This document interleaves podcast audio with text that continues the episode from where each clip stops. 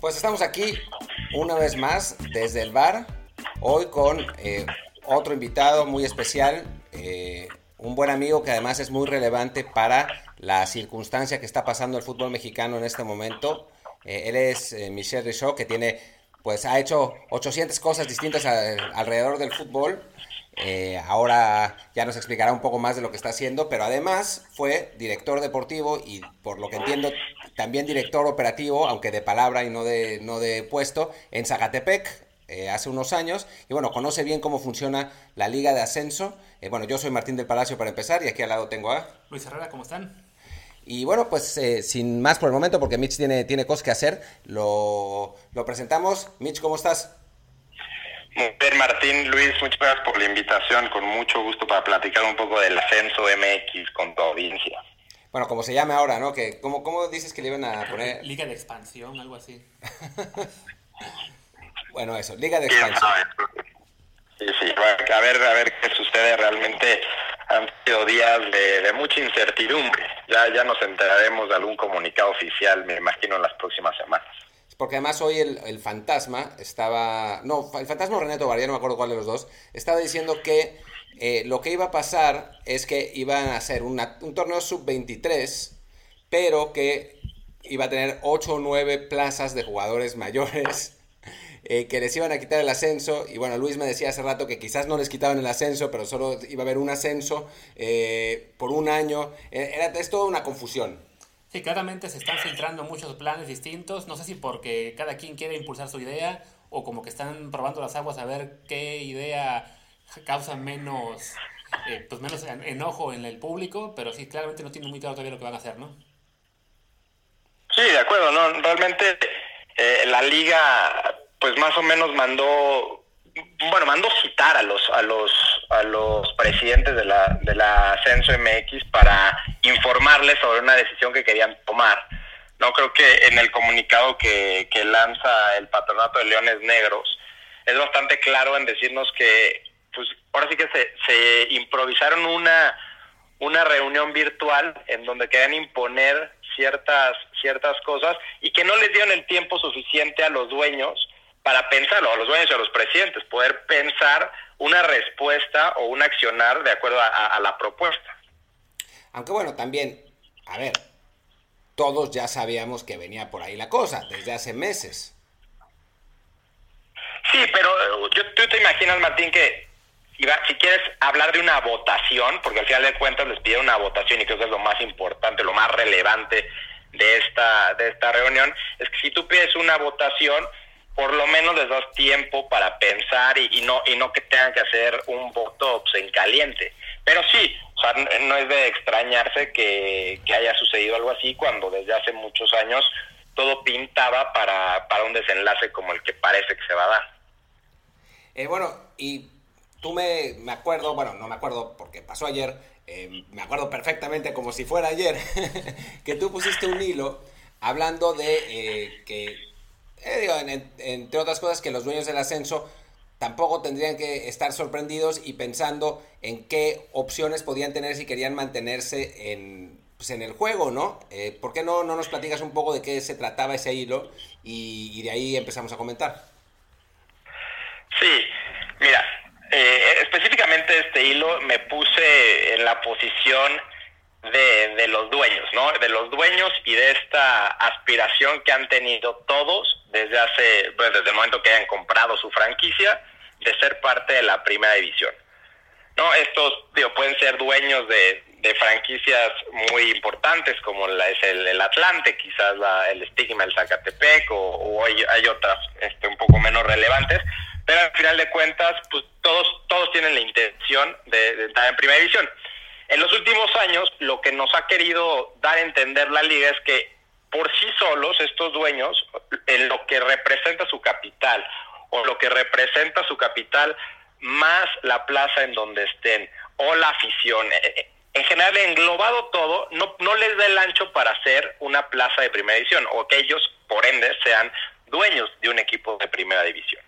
Entonces, lo que yo sugería, al final de cuentas, en, este hilo, era que quitaran mucho el, ego y la hipocresía que muchos de estos dueños tienen y, que se juntaran, ¿no? O sea, yo creo que entre tres o cuatro dueños de, de estos equipos podrían hacer un grupo bastante fuerte y hacer un solo equipo, ¿no? Sabemos que en la Bundesliga así, así sucede.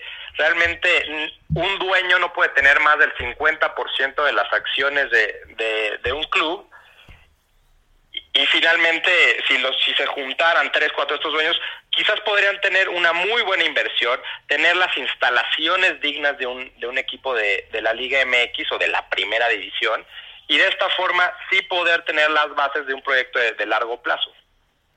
Ahora, eh, en cuanto a, a, lo que decías, digo, vamos, vamos a ir desmenuzando cosas, ¿no? Pero en, cuanto a lo que decías de que la liga eh, insiste en que los dueños como tales un dueño como tal de, esa, de, de, la categoría más la plaza no es suficiente para la primera división. Entonces, estamos de acuerdo en que para el nivel de la Liga Mexicana, de la Liga MX, de la primera división, es muy difícil mantener tantas, o sea, es esencialmente imposible tener tantas plazas solventes como para ocupar un puesto, uno de los 18 puestos, 20, los que quieras, dentro de la, de, de, de la Liga MX, ¿no? Esa es una realidad. O sea, sí es una realidad por sí solo, ¿no? Porque tú cuando compras un equipo, o sea, tienes, tienes que invertir capital en la infraestructura del mismo, ya sea este, en, en, un estadio, en, en, donde quieras entrenar, tener una casa club, tener un, no sé, una, un camión con un autobús digno para los transportes, no te voy a decir un avión porque casi nadie lo tiene en México o nadie lo tiene en México, pero sí tener una infraestructura muy buena para desarrollar categorías inferiores, todo eso. Pero una vez que ya tiene, y aquí es donde cambio un poco de parecer, bueno, no cambio de parecer, pero me, me llegaron buenos comentarios por fuera para, tras mi crítica hacia, hacia los dueños, en donde ya hablamos más de, de, esto que tú dices, ¿no? De cómo poder sostener viablemente a una, a una franquicia de primera división. Y, y la realidad es que ningún equipo del mundo debería de depender de que su dueño le esté constantemente invirtiendo más y más capital para poderse mantener hasta arriba. Lo que debería de suceder es que el equipo, la franquicia por sí solo genere los recursos para poder mantenerse. Y ahí es donde está el problema. Eh, eh bueno, el primero el problema de, del ascenso, que realmente nunca lo, lograron generar esos recursos de forma propia y la liga o la federación o, la selección o quien tú me digas, nunca les dio el apoyo para que esto se dé. Y en otras ligas del mundo sí se da. Pero se da ese apoyo porque los contratos de televisión son colectivos y a partir de ese, de ese contrato de televisión colectivo entra uno, unos pagos que se llaman pagos de paracaídas para pagarle a los, a los equipos que ya no están en primera, ¿no? que descienden en segunda la, segunda tiene también eh, un contrato de televisión bastante lucrativo, algo que en México por la naturaleza de la liga pues es esencialmente inviable. Sí, pero acá dan el clavo, Martín, y justo lo que yo te puedo asegurar, porque me consta, es que en reuniones previas en el, en el ascenso se, se propuso precisamente esto, que fuera solamente una televisora quien tuviera los derechos de todos, de tal forma pudieran estas, esta, todos los equipos tener un poquito más de ingresos bajo la condición de que el equipo que ascendiera a primera edición se mantendría con esta televisora y quizás no le pagaría lo que le pagan a los top 10 equipos en, en derechos, ¿no? pero sí tener un ingreso bastante bueno estando en primera división y obviamente apoyaste, como tú bien mencionas en la parte del paraguas, hacia, hacia todos los, los equipos de, del ascenso. Lo que no parecía una mala idea. ¿Y qué pasó? Que nunca se aceptó. Así de sencillo, o sea, no, nunca se, se promovió lo suficiente de parte, ya no sé si, si se atoró con eh, en la negociación con la televisión o la liga no quiso impulsarlo o realmente hay muchos intereses eh, ahorita sabemos que otras televisoras, más allá de las de siempre, están tomando fuerza y quizás no quisieron hacer eso. Entonces, eh, son este tipo de cosas que son muy básicas que se pudieron haber dado para apoyar a los equipos y no llegar al momento en el que estamos en este, en, en, bueno, pasando ahorita en abril del 2020 a media pandemia. Y también, bueno, aparte del tema económico, está el hecho de que en el tema deportivo se asfixió tanto a la liga en el sentido de hacer cada vez más y más difícil el, el pensar en un ascenso deportivo, que evidentemente eso afectó en cuanto a que el interés de los aficionados decreció, ¿no? Porque a fin de cuentas se hace una liga en la que tienes que ser campeón de un torneo, esperar a que sea campeón del otro y luego esperar a que te den permiso o no según el capricho de la división superior, pues evidentemente eso terminó haciendo que la gente abandone esos equipos de ascenso hasta que ya llegan a un punto en el que pues nadie los ve, ¿no? Sí, sí, Luis, lo, que dices es cierto y cuando cada que alguien me menciona este punto, yo me voy hacia todos los que estábamos involucrados en el ascenso, ¿no? En la temporada 2016-2017 fue campeón eh, en el clausura, 2017 fue campeón Lobos WAP, entró de chiripazo a la liguilla y Rafa Puente Jr. ahorita es el, eh, bueno, subió a ser el, el, nuevo Mesías de los directores técnicos en, en México y, y, bueno, hasta ahí va todo bien. El problema es que con el ascenso de Lobos WAP, la, la Liga MX tuvo un problemita enorme. No tenían categorías sub-20, sub-17, no tenían femenil. Entonces en ese momento dice la liga, o sea, yo no puedo dejar que sigan subiendo equipos que no van a poder competir o van a tener que improvisar todas estas ligas eh, cuando estén en primera división. Entonces cuando yo llego a Zacatepec en la 2017-2018, a media temporada, empieza a sonar que no estamos certificados, que no estamos certificados. Y yo decía, ¿qué es esto de la certificación? Como que no me quedaba a mí claro y a mí mis jefes nunca me dijeron que existía esto o que pudiera existir esto. Y se mencionaron cinco equipos que estaban certificados y solamente ellos podían ascender. En ese momento, Luis, pasa precisamente lo que tú dices, una incertidumbre y una falta de interés de parte de los aficionados. Pero ¿sabes quiénes también eran los que más sufrían y los que más me preguntaban? Los jugadores. Los jugadores que en verdad entrenaban bajo el sol de, de, Zacatepec, que realmente, o sea, le echaban muchas, muchas ganas, que eran profesionales de primer nivel, se me acercaron y me dijeron, Mitch, ¿cómo puede ser que no vayamos a ascender? O sea, ¿cómo puede ser que existe esta posibilidad? Y realmente ver la decepción en sus caras es algo que nunca se me va a olvidar. Y eso es algo que, que sí, si le afecta al aficionado, le afecta a los jugadores, le afecta absolutamente a todos. Y me, incluyo, ¿eh? O sea, el hecho de que yo me enterara que no pudiéramos ascender a la temporada 2017-2018 fue un golpe terrible. Dicho esto, yo recuerdo que hablé contigo en ese tiempo y me decías, sí, sinceramente nos faltan eh, eh, requisitos y nos falta infraestructura. Sí, de acuerdo. Evidentemente no estábamos en una posición ideal para competir eh, a, nivel de infraestructura con un equipo como el América o inclusive las instalaciones que tiene el Necaxa, ya no hablemos de los equipos del norte. O sea, sí nos faltaba, pero hubiera estado un poquito este, más claro si se hubiera hecho no sé, digamos, desde un principio en el torneo, estos equipos no van a poder este, ascender por esto y por esto y por esto. a partir de eso, se hizo algo, se hizo la certificación un poquito más abierta para la temporada 2018-2019. Y yo todo el, el primer semestre del 2018 no hice otra cosa que priorizar la certificación del Zacatepec para esa, para esa temporada y afortunadamente la logré. La logré junto con mi equipo de trabajo que fue muchas, muchas horas invertidas y lo digo entre broma y no que certifiqué un equipo incertificable. Pero se logró, al final de cuentas todos los, todos los puntos que nos pedía la, la federación se lograron y nueve de los 14 equipos que, que estábamos en la liga en ese momento sí, sí se certificaron. Tristemente, el, uno de los equipos que no están certificados fue el que ascendió, que fue, que fue Tapachula.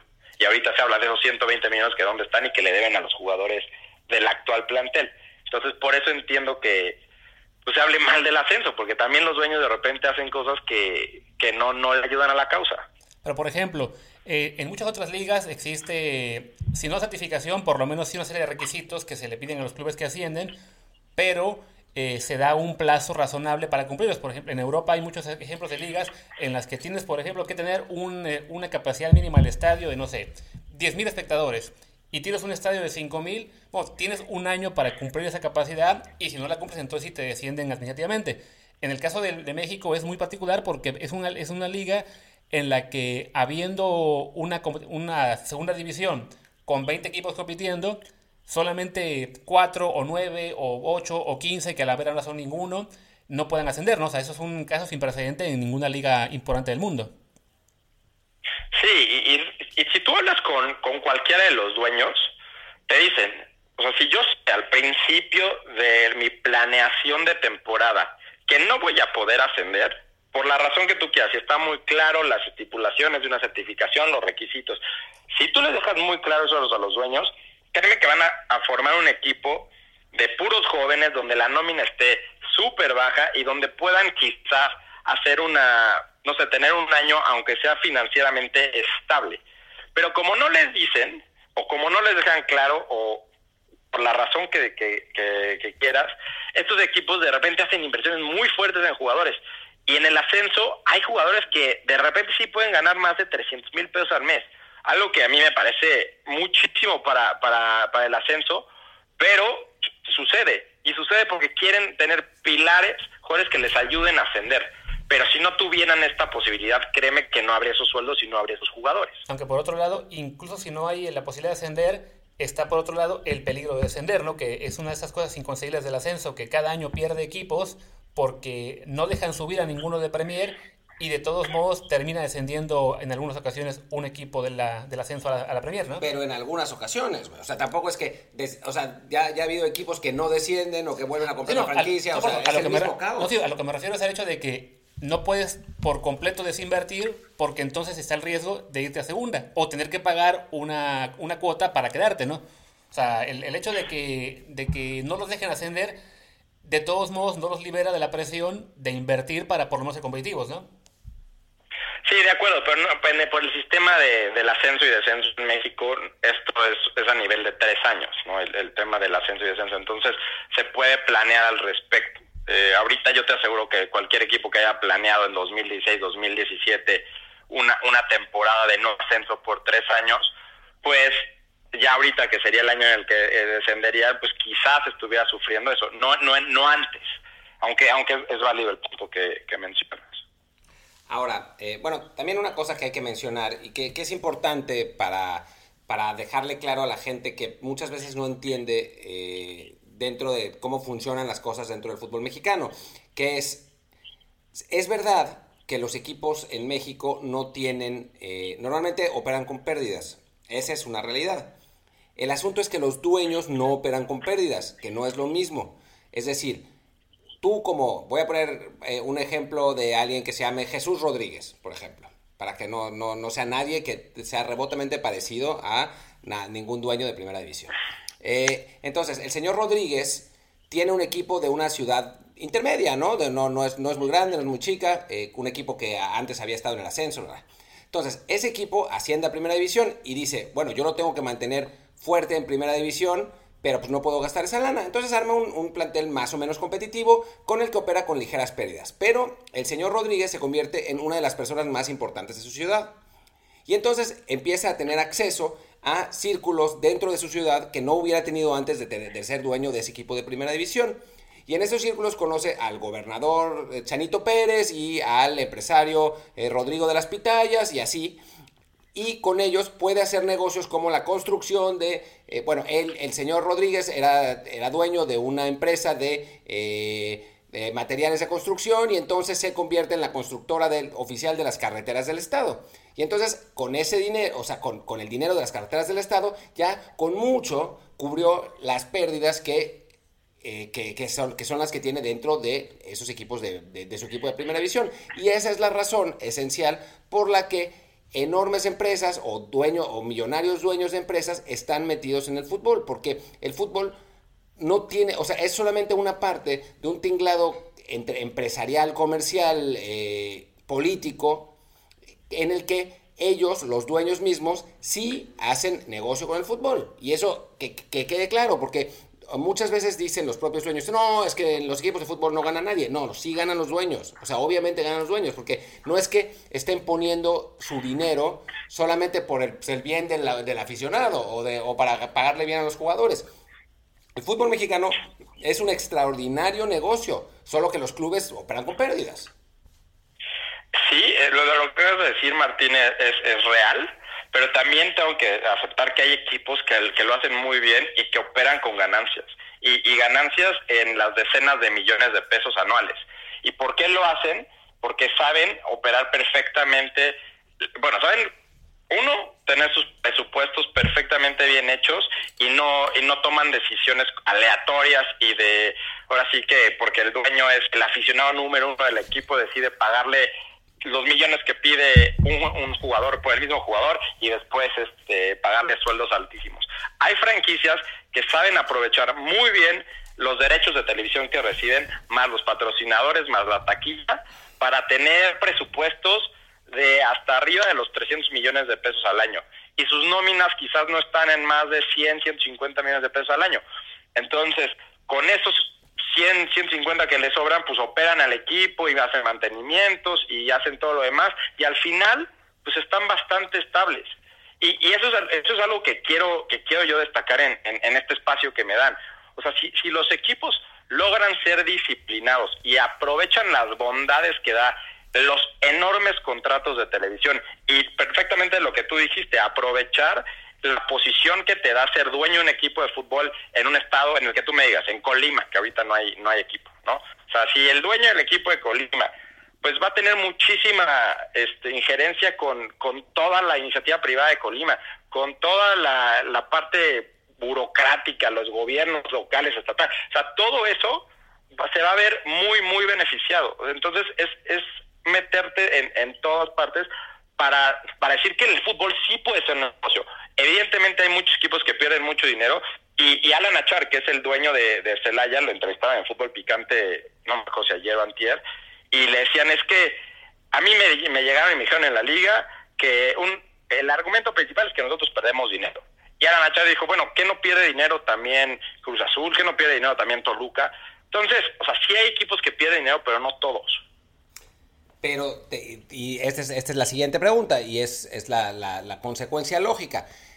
¿No sucedería que con las plazas que hay en el ascenso, los equipos que ascendieran automáticamente empezarían a perder mucho dinero porque las nóminas son increíblemente superiores? Son increíblemente superiores, pero también los ingresos. Martín, por ejemplo, o sea, un equipo de, del ascenso puede negociarte anualmente por televisión, ¿qué te gusta? Entre 2 y 4 millones de pesos. Un equipo de, de la Liga MX te va, a generar por televisión arriba de 100 millones de pesos. Entonces, sí, evidentemente suben muchísimo las, eh, las nóminas, evidentemente es, es, el gasto más importante y lo he publicado muchas veces en, en deportesin.com. Las nóminas es lo más, el egreso más importante de, de, de un equipo, pero también el ingreso por televisión se va exponencialmente para arriba. Y eso es precisamente lo que, lo que buscaban los equipos de ascenso cuando les decía hace unos minutos esto de que querían aprovechar las bondades de la televisión para que se salpicara hacia el ascenso y después que la televisora que haya apostado por el ascenso reciba a este nuevo equipo sin tener que pelear con las otras. Sí, no, bueno, es, es, es interesante. Ahora, ¿Tú cómo ves, o sea, con tu experiencia en la, en la división y con conociendo a los dueños y toda, esa, todo, toda esta historia, ¿tú cómo ves que va a ser el futuro para esta gente, para equipos, dueños, jugadores, eh, etcétera? Pues hay que ver las reglas, ¿no? Lo, decía Luis, no sabemos si, si va a ser una sub-23 más algunos extranjeros y algunos, este, no sé, 5, 6, 7 plazas arriba de, de 23 años lo que yo creo que va a suceder, si no hay aspiración de ascender, es que las nóminas se van a mantener muy bajas.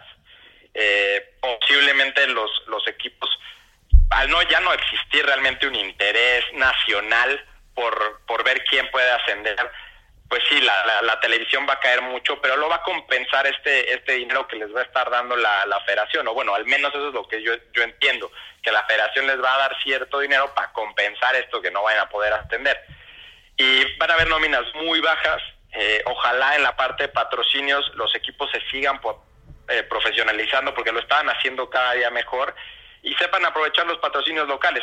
Si bien no van a tener esa exposición nacional, pues la exposición local, el día de partido, con los diarios locales, ese tipo de cosas las pueden seguir teniendo. Pero definitivamente los presupuestos y los balances van a bajar eh, muchísimo. Se ha, se ha hablado ya en, algunas noticias de la liga esta alternativa que se va a crear, la, esta liga de balompié mexicano, que ya tiene algunos equipos, este, bueno, que de entrada de los equipos, digamos, que existían dentro de la estructura oficial de, de la federación, hay uno que se llama Chapulinos de Oaxaca, que se movió de la Liga Premier a esta liga nueva, eh, y se empezó a especular si equipos que quedan fuera de, de esta posibilidad de ascender, tanto del ascenso MX como de la Liga Premier, podrían irse para, para allá digamos, en busca pues, de, generar una, una competencia distinta, ¿no? ¿Tú ves esto como una posibilidad realista o realmente, o si acaso, como una forma de tener un poco de, pues, de leverage sobre la federación precisamente para que les pague un poco más? o sea, ¿Habría una forma de que esa liga tenga ese modo de competir y llevarse clubes hacia ella?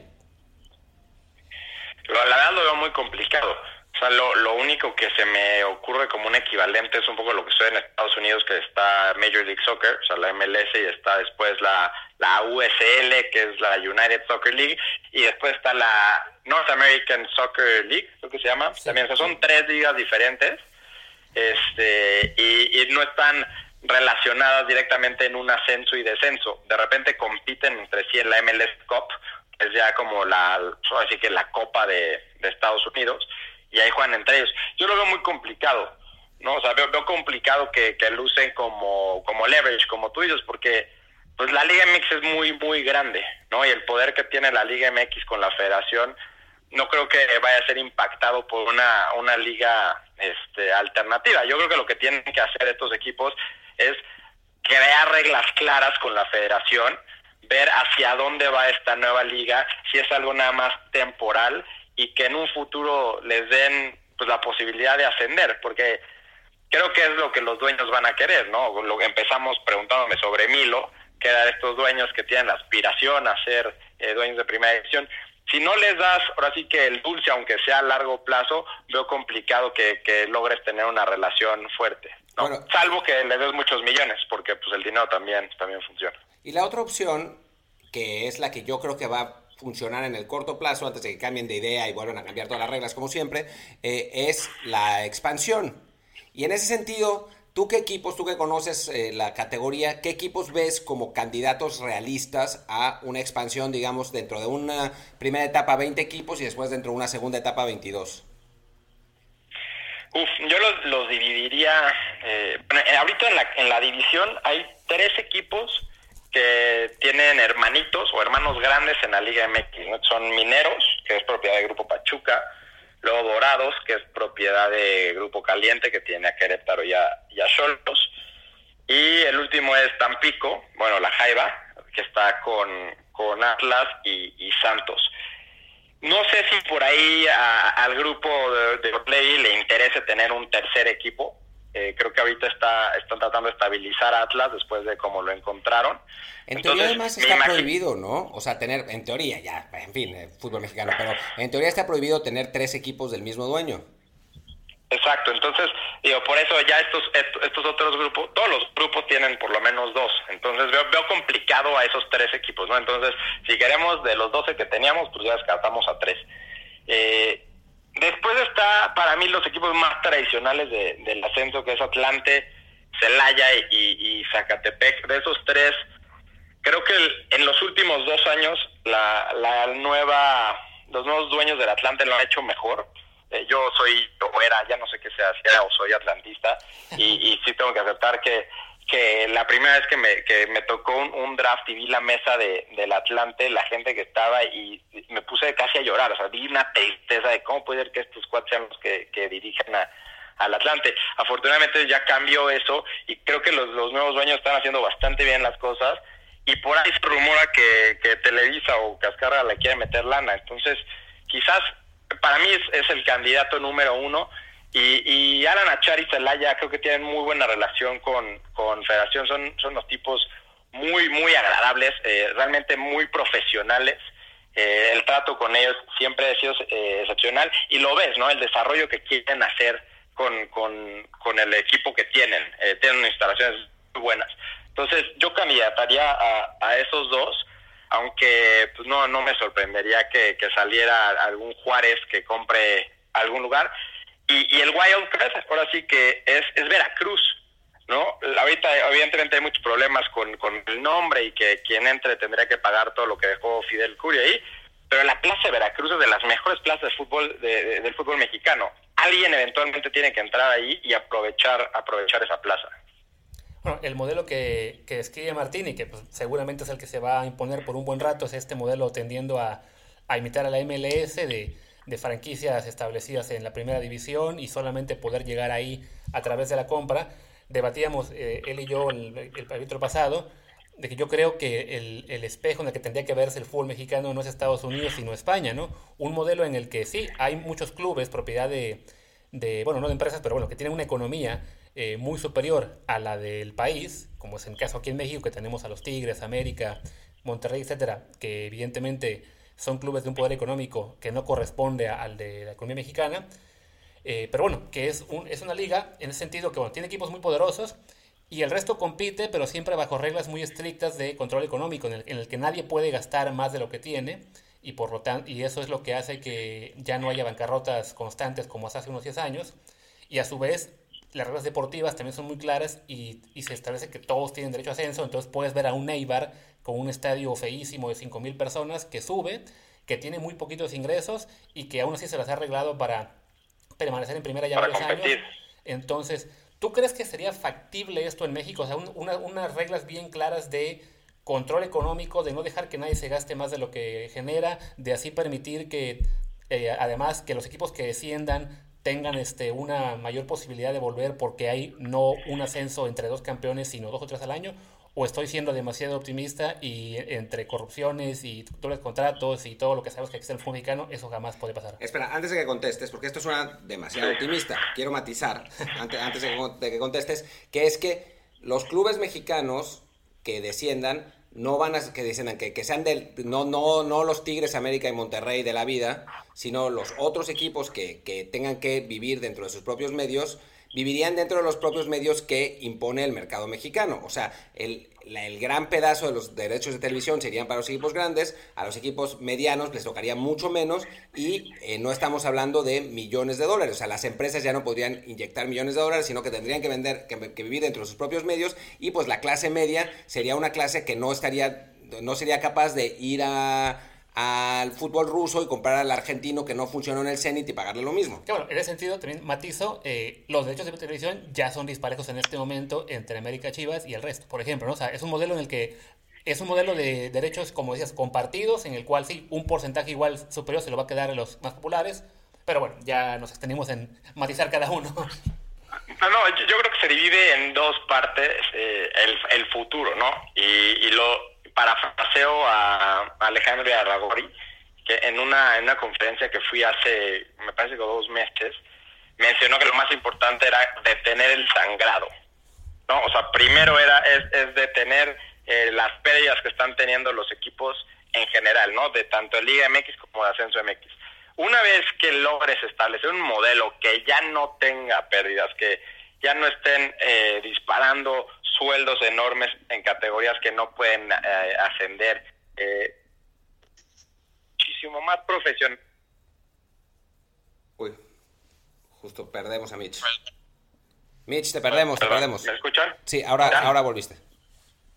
Perdón, sí, les decía, el detener el sangrado, ¿no? En el momento en el que detenemos el sangrado, bueno, entonces ya podemos ver qué vamos a hacer. Porque en esa misma conferencia que tenía Mauri Vergara al lado, se hablaba de la posibilidad de, de negociar en conjunto los derechos de televisión, algo que llevamos años platicando, pero eventualmente es, es a lo que se tiene que llegar. ¿Por qué se hace en, Inglaterra? ¿Por qué se hace en España? ¿Por qué se hace en la NFL? Porque es el modelo más estable para toda la comunidad de equipos, no solamente para los más grandes y los más chicos.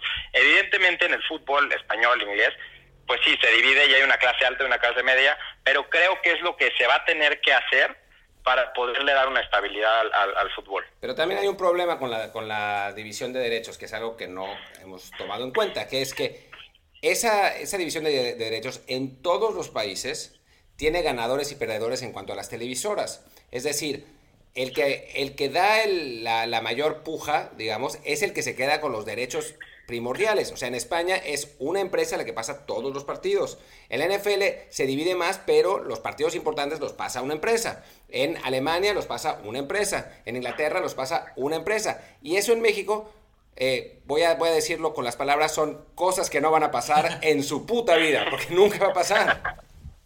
Se pueden decir groserías en este, en este podcast, se más puede. que me hubieras dicho. Se puede, se puede. Se puede. has dicho. Había puesto mayores adjetivos calificativos en la primera parte cuando hablé de los dueños. no, pero pues sí, al final de cuentas, creo que se está avanzando en cierto camino. Creo que las formas no fueron las correctas. Creo que eh, sangraron demasiado a los, a los dueños del ascenso que pues sí le metieron mucha lana eh, sin tener la posibilidad de ascender. Creo que eso no se vale. Eh, creo que no fueron suficientemente claros en esa parte y ahorita pues ahora sí ya con el niño ahogado pues ya este quieren quieren darles la lana pero no asciendes creo que creo que hay cosas que se puede haber manejado de, mejor forma, pero el camino es el correcto. También, bueno, en el tema de, televisión, de los derechos este, compartidos, una cosa que no hemos mencionado, pero que también es evidentemente un gran punto en contra, es el hecho de que al estar Televisa y TV Azteca como dueños de clubes, pues esas empresas que serían las perjudicadas de tener que hacer este, pujas a la alza por los derechos, eh, compitiendo contra Fox Sports seguramente, pues no les conviene y siempre estarán en contra de que se hagan los derechos compartidos, ¿no? Sí. Sí, sí, la, la televisión va a jugar un, partido fundamental en todo esto y se tendrán que, poner de acuerdo entre entre todos, ¿no? Y entre las nacientes como, como las OTTs que estén que estén llegando, como las grandes. También hay que recordar que hay todo un problema entre la fusión de ESPN y Fox, entonces a lo mejor jugarlos como una solo un solo equipo ahí. Bueno, eh, quién, eh, sabe, ¿no? O sea, habría, habría que ver lo que pasa en el futuro porque todavía no, no está, que yo sepa, tal vez tú sepas algo más pero que yo sepa todavía no está demasiado claro qué es lo que va a pasar, ¿no? Sí, bueno, en Estados Unidos ya se vendieron los lo que, lo que llaman los Regional Sports Channels, que, que fueron las cosas que obligaron a Fox a hacer eh, cuando se fue a, Disney. Y en México y Brasil seguía la puja de qué vamos a hacer, cómo le vamos a hacer. Y, y, bueno, ahorita veremos qué, qué sucede, pero yo no creo que que ningún equipo ahorita pueda negociar nuevos derechos con Fox por esta, por esta situación. los derechos que tenía Fox antes se los queda, pero creo que no puede negociar hasta que no se aclare este panorama. Sí, está, está interesante y creo que es eh, sujeto de otro programa que, que, podemos, como tenemos mucho tiempo, lo podemos programar para dentro de unas semanas. Eh, porque sí, la, la, situación de la televisión en México y en los deportes es, es muy interesante porque sabemos además que ni Televisa ni TV Azteca son los actores que eran hace 10 años, ¿no? Ni hablar de hace 20.